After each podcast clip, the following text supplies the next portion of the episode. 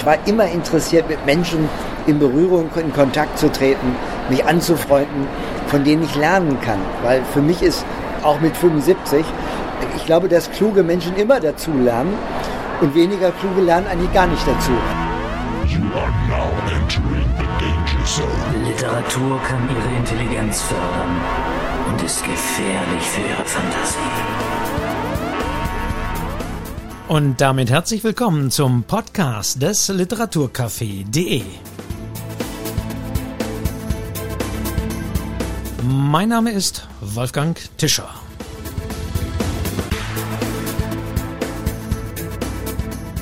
Und ich habe mich für diese Folge unterhalten mit einem ganz, ganz besonderen Autor. Das werden wir gleich hören. Die Rossmann Drogeriekette kennt man sicherlich und wer im Buchbereich unterwegs ist, der weiß auch, dass Dirk Rossmann, der Gründer dieser Drogeriekette, im letzten Jahr unter die Buchautoren gegangen ist. Der neunte Arm des Oktopus hieß sein Thriller, den er geschrieben hat. Und der durchaus ein großer Erfolg war. Man kann natürlich sagen, er war medial sehr präsent.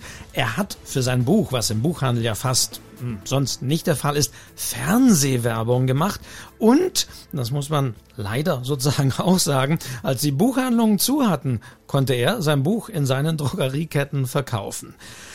Aber auch sonst hat der neunte Arm des Oktopus durchaus einige Kritiker begeistert, auch einige Leser begeistert, wenn man es auf den Online-Portalen nachliest. Meine Rezension kann man auch nochmal nachlesen im literaturcafé.de. Mich hat dieser Roman als Thriller nicht überzeugt. Da waren zu viel Information, zu viel Infodumps, zu viel Handlungen, die begonnen wurden und nicht weitergeführt wurden. Es gab einen merkwürdigen Bruch. Plötzlich wurde tatsächlich etwas stringenter erzählt. Da habe ich schon vermutet, hm, hat da vielleicht schon jemand eingegriffen, hat da jemand ein bisschen Script Doctoring gemacht und vielleicht, das ist aber meine Vermutung und insofern nicht bewiesen. Vielleicht merkt man da schon den Einfluss von Ralf Hoppe. Denn mit Ralf Hoppe zusammen hat Dirk Rossmann jetzt einen zweiten Roman geschrieben. Der Zorn des Oktopus heißt dieser Thriller. Es ist so eine Art von Fortsetzung. Man muss den ersten Band nicht kennen, aber es baut natürlich auf Dingen auf. Es baut darauf auf, dass tatsächlich die drei großen Weltmächte China, Russland und die USA Camilla Harris ist bei Dirk Rossmann schon Präsidentin, also spielt etwas in der Zukunft 2025, 2029, dass die sich zusammentun, um die Welt zu retten. Zu einer Klimaallianz. Man kann auch vielleicht auch sagen Klimadiktatur. Aber je nachdem. Auf jeden Fall muss etwas getan werden. Und das ist, wir werden es gleich hören, auch das Anliegen von Dirk Rossmann. Auch mit seinem zweiten Band. Beide Bücher sind erschienen bei Lübbe und ich finde, dass man tatsächlich, also dass sich der zweite Roman jetzt, der Zorn des Oktopus, tatsächlich als Thriller spannender liest, dass er als Thriller besser funktioniert. Wir haben typische Cliffhanger, wir haben Personen, Protagonisten, das zieht sich durch.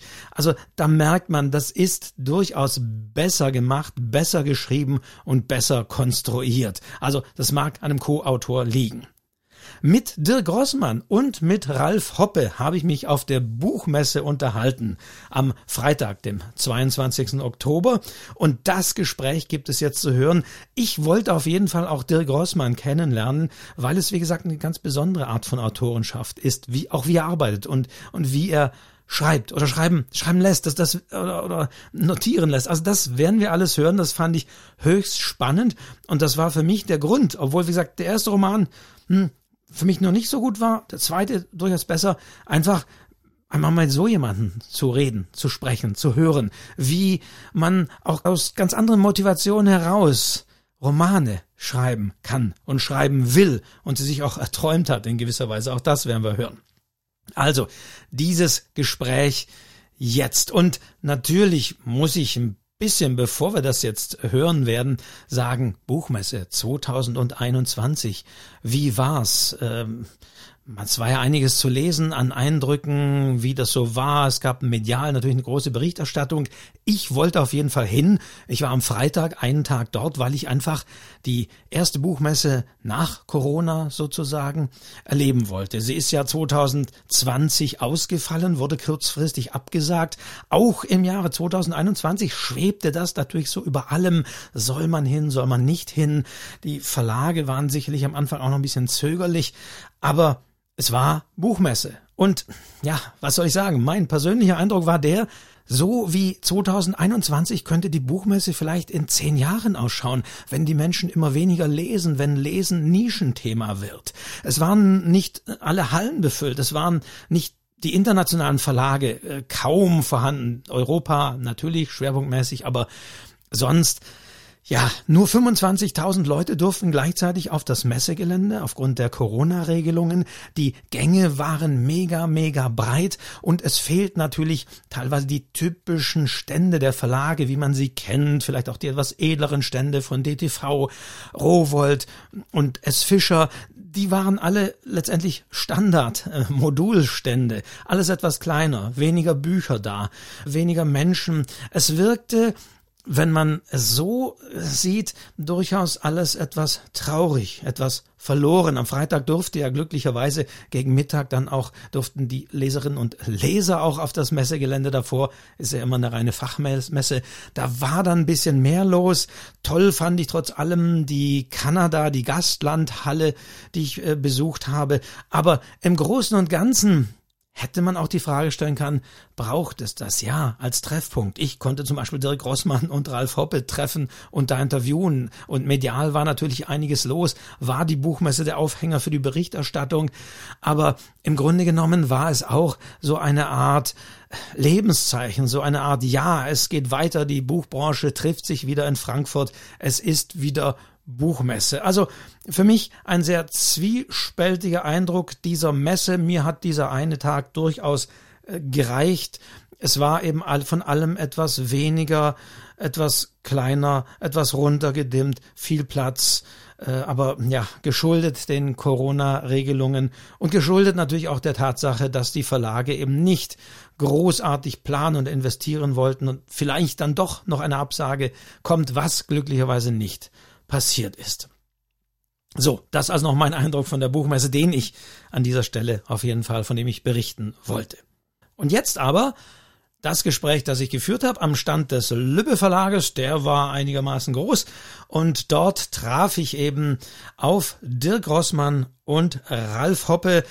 Wer Ralf Hoppe ist, das wird Dirk Rossmann gleich selbst, er wird ihn selbst vorstellen in dem Gespräch. Mehr sage ich gar nicht. Außer natürlich, wie immer, folgen Sie dem Podcast des Literaturcafé.de überall dort, wo es Podcasts gibt. Geben Sie dem Podcast bei Spotify ein Herzchen und bei den anderen Portalen, wo Sie es abonniert haben, ein Like. Und ich freue mich über Rückmeldung und wenn Sie diesen Podcast abonnieren. Und jetzt endlich freuen Sie sich auf das Gespräch mit zwei, wie ich schon sagte, sehr sehr besonderen Autoren. Das wird man jetzt hören. Von der Frankfurter Buchmesse aufgenommen am 22. Oktober 2021. Wir hören uns auf jeden Fall wieder in der nächsten Podcast-Folge. Bis dahin verbleibe ich, Ihr Wolfgang Tischer. Tschüss. Ich freue mich ganz besonders, dass sich zwei Herren jetzt für mich Zeit genommen haben, über deren Buch sehr viel zu lesen und zu hören sein wird. Und ich spreche jetzt zunächst mal mit einem, denn er stand groß auf seinem ersten Buch, und zwar Dirk Rossmann. Herr Rossmann, vielen Dank, dass Sie sich die Zeit genommen haben. Ja, ich bin gerne bei Ihnen. Herr Rossmann, der neunte Arm des Oktopus war das Buch, das Sie geschrieben haben. Eigentlich sind Sie und man kennt sie als den Gründer der Rossmann Drogeriemärkte. Da kennt man sie. Als sie ihr ersten, Ihren ersten Roman geschrieben haben, da schien es mir, dass Sie deswegen Autor werden wollten, weil Sie eine Botschaft hatten. Das war der Hintergrund. Ist da, ist da mein Eindruck der richtige? Ja, der Eindruck ist absolut richtig. Ich hatte, die, ich hatte ja den Inhalt des Buches im Dezember geträumt. 14 Tage lang habe ich immer morgens von vier bis sieben halb wach gelegen, halb noch geschlafen. Und da äh, kam mir die Handlung in den Sinn. Und dann habe ich geträumt, dass sich wirklich auf dieser Erde was verändert.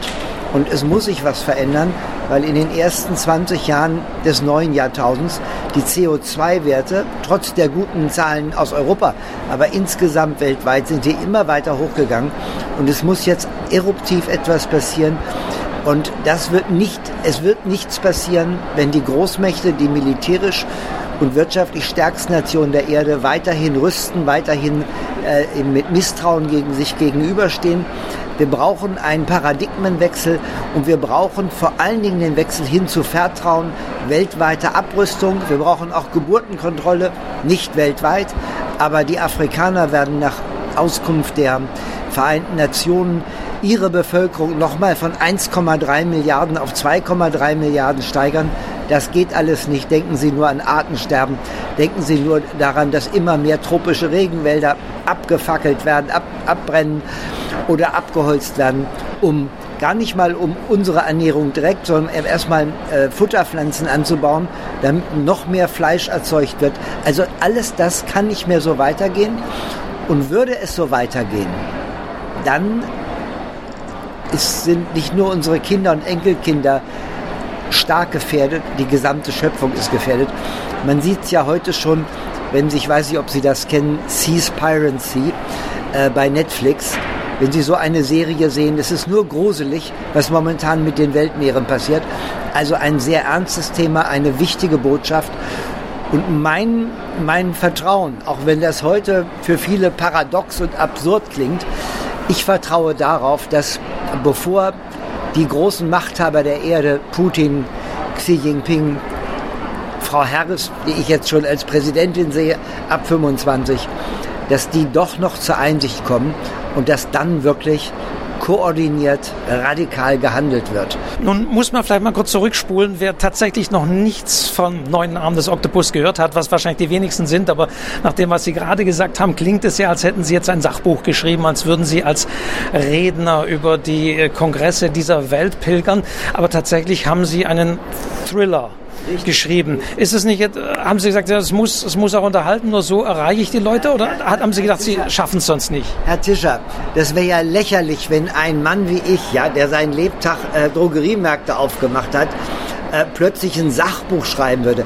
Die, die, Wissenschaftler haben natürlich alle viel mehr Ahnung davon, aber ich nehme natürlich das Wissen der Wissenschaft auf und 98 Prozent der Wissenschaftler sehen das genauso ernst oder äh, äh, ich, ich habe deren Meinung übernommen. Das sind Menschen, die sich ihr Lebtag äh, von morgens bis abends mit diesen Fragen beschäftigen. Und wenn ich jetzt ein, ein Sachbuch geschrieben hätte, wäre das lächerlich.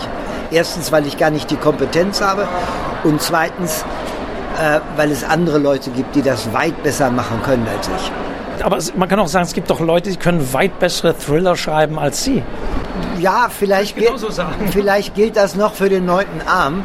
Aber ich habe ja jetzt beim Zorn des Oktopus das Buch nicht alleine geschrieben.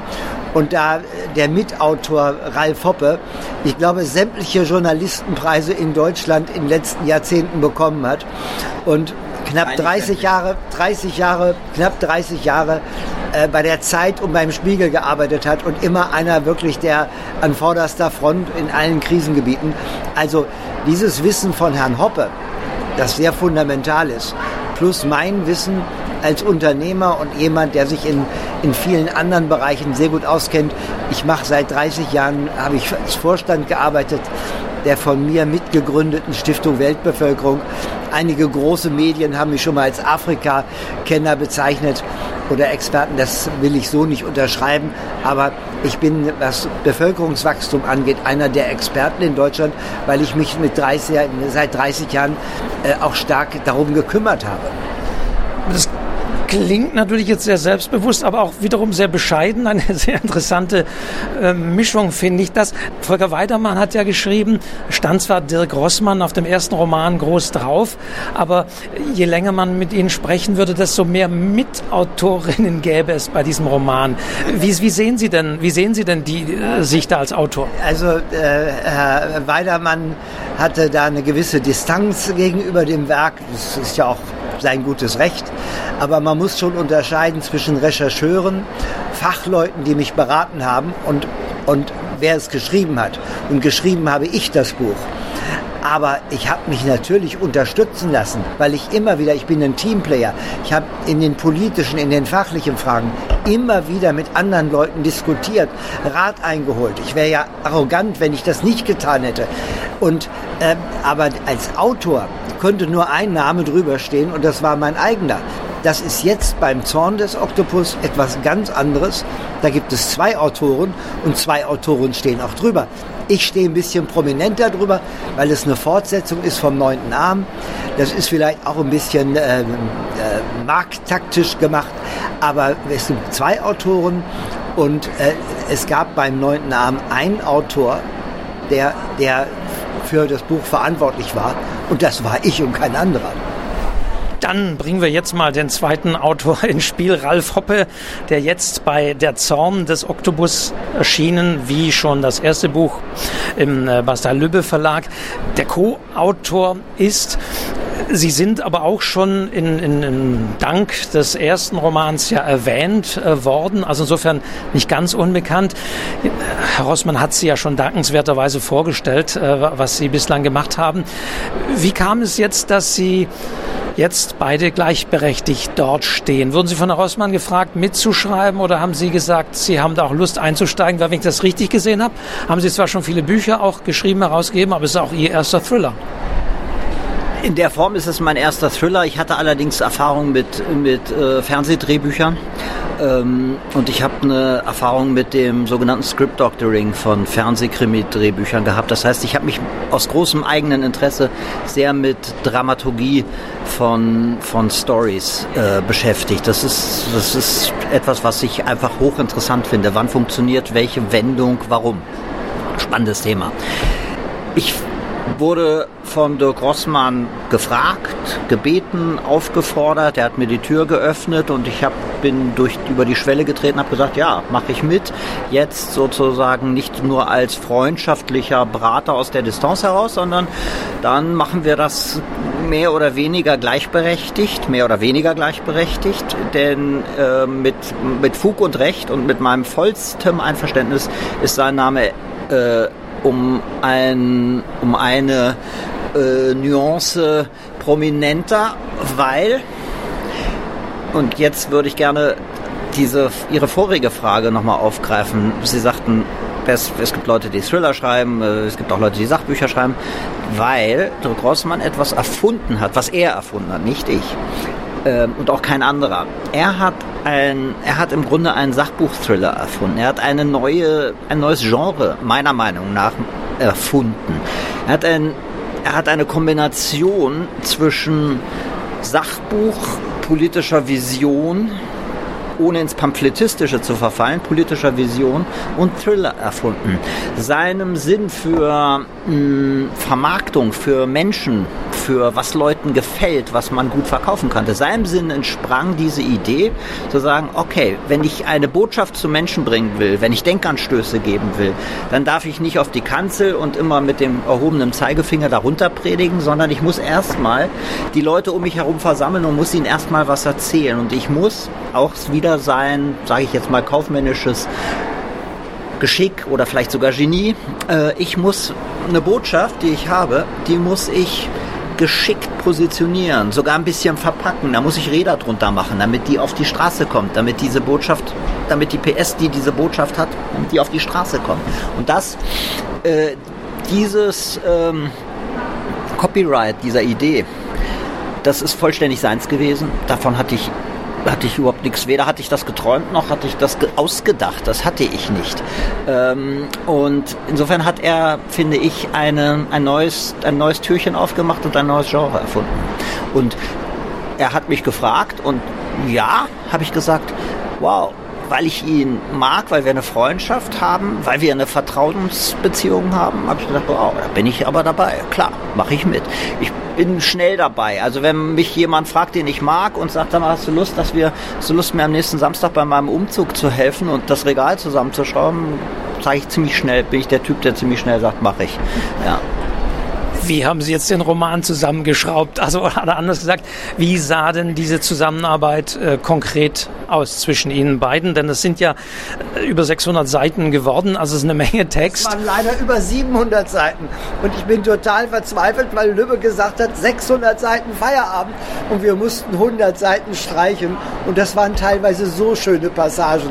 Passagen von Ralf, Passagen von mir, aber Lübbe war gnadenlos, hat gesagt, also bei 600 Seiten ist das Limit. Also wir, hatten, wir haben im Grunde zwei Bücher geschrieben und haben nachher ein Buch draus gemacht.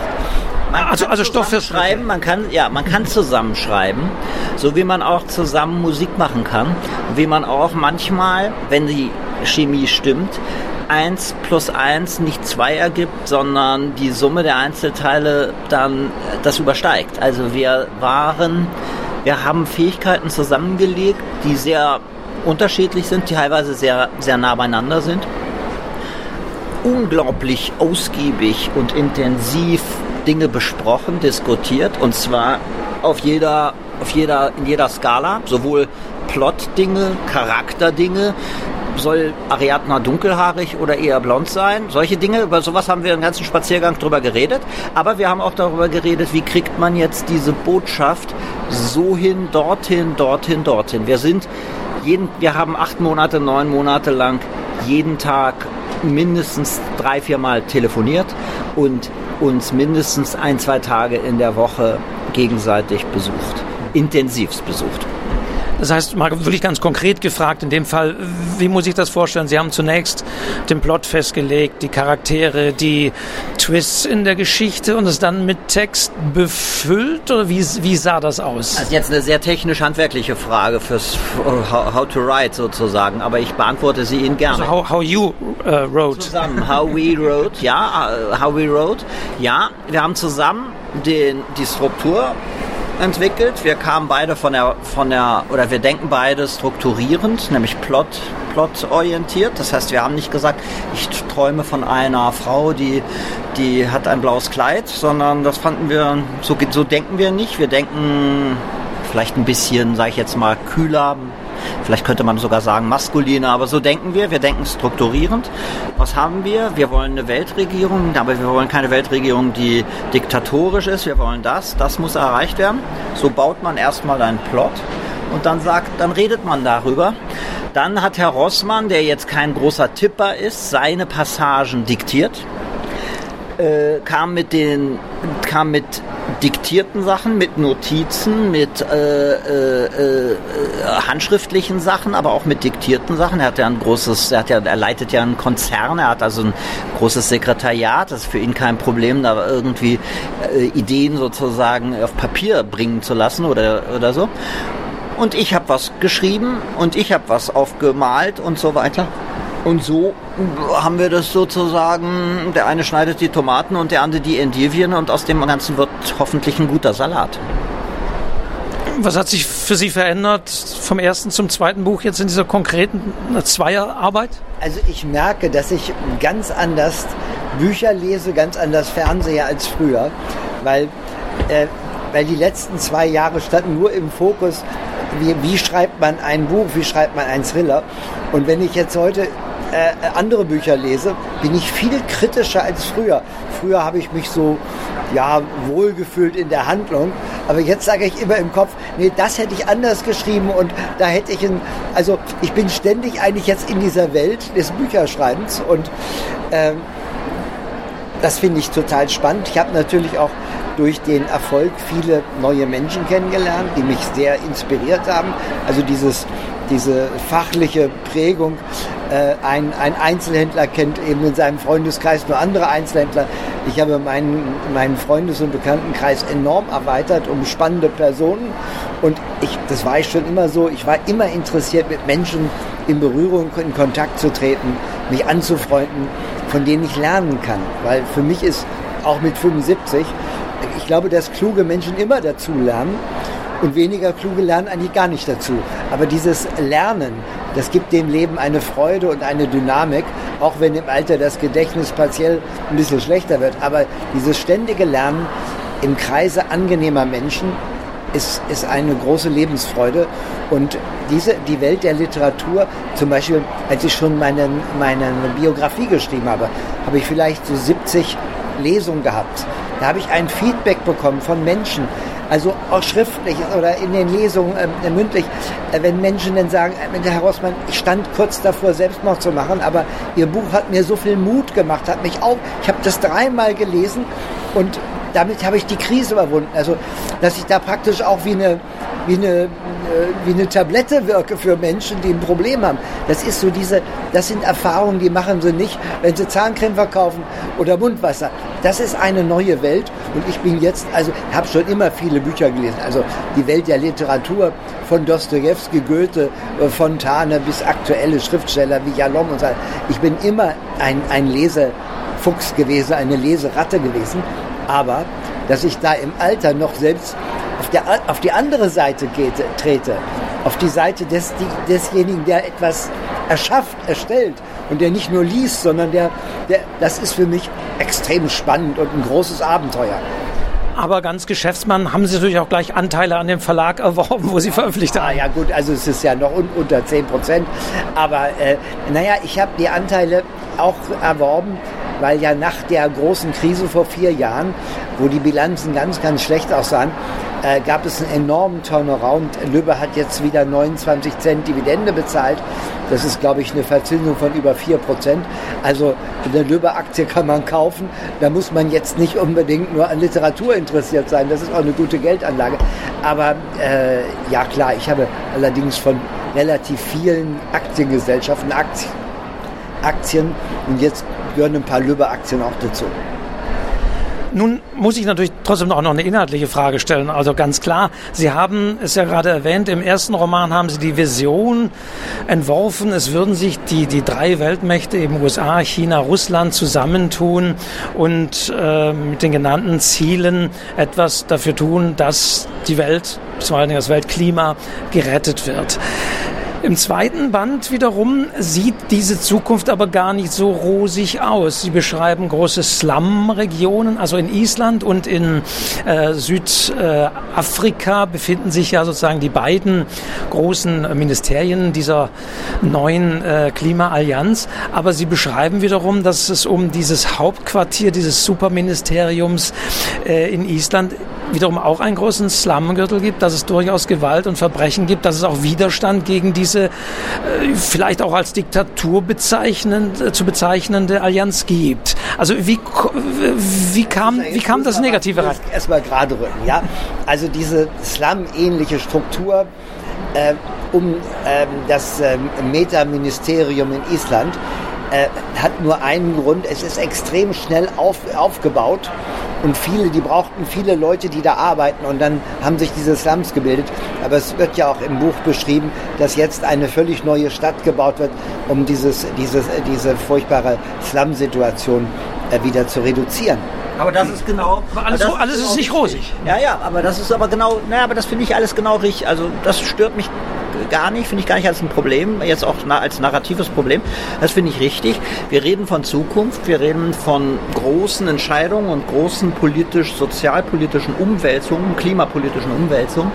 Und dass das auf der Welt jetzt nicht so, ähm, nicht so passiert wie, wie im Asterix, wo der Druide kommt und seinen Zaubertrank aus, ausschenkt und alles wird gut, das finde ich für einen Thriller sehr angemessen und passend.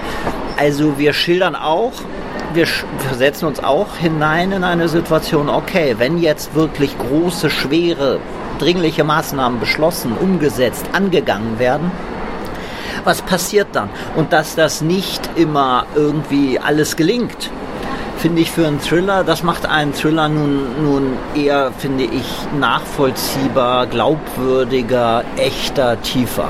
Und dafür ist dafür steht der Slum sowohl mit der Idee, dass die irgendwann sagen, also was ist entstanden, das ist schlimm, es ist dies, es ist das. Äh, die versuchen es zu lösen. Es ist aber auch nicht leicht zu lösen, weil da so, weil die sagen, okay, da müssen aber alle mitreden dürfen, okay, alle müssen mitreden, weil wie, wie löst man diese Stadt? Auch das ist schwierig, weil, weil eine Krisensituation natürlich sofort sozusagen ganz unterschiedlichste, disparate Meinungen auf den Plan ruft. Und alle, der eine sagt, ich will das mehr so, ich will das mehr so. Davon handelt das Buch auch. Es gibt also eine Zukunft, in der manche sagen, das, was die, was jetzt diese großen Mächte oder Machtblöcke betreiben und wie sie das Klima, das geht uns gar nicht weit genug, es muss viel radikaler sein. Wir müssen mit den Steinen reden, wir müssen mit den Tieren reden, wir müssen dies, wir müssen alles, alles, äh, wir müssen uns zurückbomben in ein Mittelalter oder sowas. Nur das kann den, nur das kann den Planeten retten. Und auf der anderen Seite stehen aber Leute, die sagen, oh, oh, oh, die Wirtschaft und es geht nicht und wir müssen weiter die Weltmeere leer fischen, weil irgendwie wir, was sollen denn diese Arbeits, wo sollen die Arbeitsplätze hin? Also so stehen große jede für sich nachvollziehbare Meinung prallen aufeinander und das ist das Aroma dieses Buches. Ich wollte nochmal Herrn Tischert eins widersprechen. Auch im neunten Arm wird die Welt nicht rosarot geschildert. Nein. Denken Sie an die Rede von Frau Harris. Denken Sie die Beispiele aus Afrika, in welchen furchtbaren Verhältnissen Hunderte von Millionen Menschen in Afrika leben, vor allen Dingen südlich der Sahelzone. Aber auch die Zustände in Kairo, wo die meisten Menschen in Slums leben, wo es keine medizinische Versorgung gibt, äh, für die meisten Jugendlichen keine Möglichkeit, einen anständigen Beruf zu erlernen oder überhaupt eine Ausbildung zu machen. Auch die Schulbildung ist in einem furchtbaren Zustand. Also diese in der äh, Inaugurationsrede, also der Einführungsrede am 20. Januar 25 äh, schildert, beschreibt Frau Harris eine Welt, die zwar in Teilen sehr gut funktioniert, aber auch in großen Teilen, wo es viele Menschen gibt, die in Armut leben und die äh, keine gute Perspektive haben. Also so rosarot ist im neunten Abend, wird die Welt nicht geschildert. Soll sie auch nicht. Soll sie nicht. Ist sie auch nicht. Ist, ist sie nicht, soll sie nicht. Und es ist ein. Thriller. Es ist ein Thriller. Und ich meine, es ist ein, ein Thriller ist sozusagen ein Krimi in groß. Ähm, der Krimi ist kleiner, aber der Thriller ist so äh, umfasst, ist weltumspannender und ähm, die Welt ist nicht so, dass es das nicht gibt. Reisen Sie um die Welt und in Nigeria im Buch, in, in Dirk Rossmanns erstem Buch ist im neunten Abend ist in Nigeria das Thema Boko Haram, Geburtenkontrolle, Widerstand gegen, gegen äh, Geburtenkontrolle, Widerstand gegen ärztliche Versorgung durch, durch, durch radikale Gruppierungen. Das ist, das wird da durchaus angespielt, angesprochen und so weiter. Also die Welt ist nicht überall, alle, alle sind ei tai tai. Wäre für einen Thriller auch, einen Thriller auch nicht gut. Nun sagen Sie doch, es ist etwas die Vision, die Sie auch sehen. Sehen Sie tatsächlich äh, nur dann die Rettung, wenn es da wirklich käme, dass Putin ein guter Mensch wird, wie Sie ihn schreiben? Ich empfehle Ihnen mal ein Buch. Äh, der Autor heißt Andersen, äh, ist, glaube ich, ein Deutsch-Kanadier. Ich habe das Buch auch erst zur Hälfte gelesen. Jetzt fällt mir gerade noch nicht der Titel ein. Äh, der Klimakrise. Der Weg aus der Klimakrise.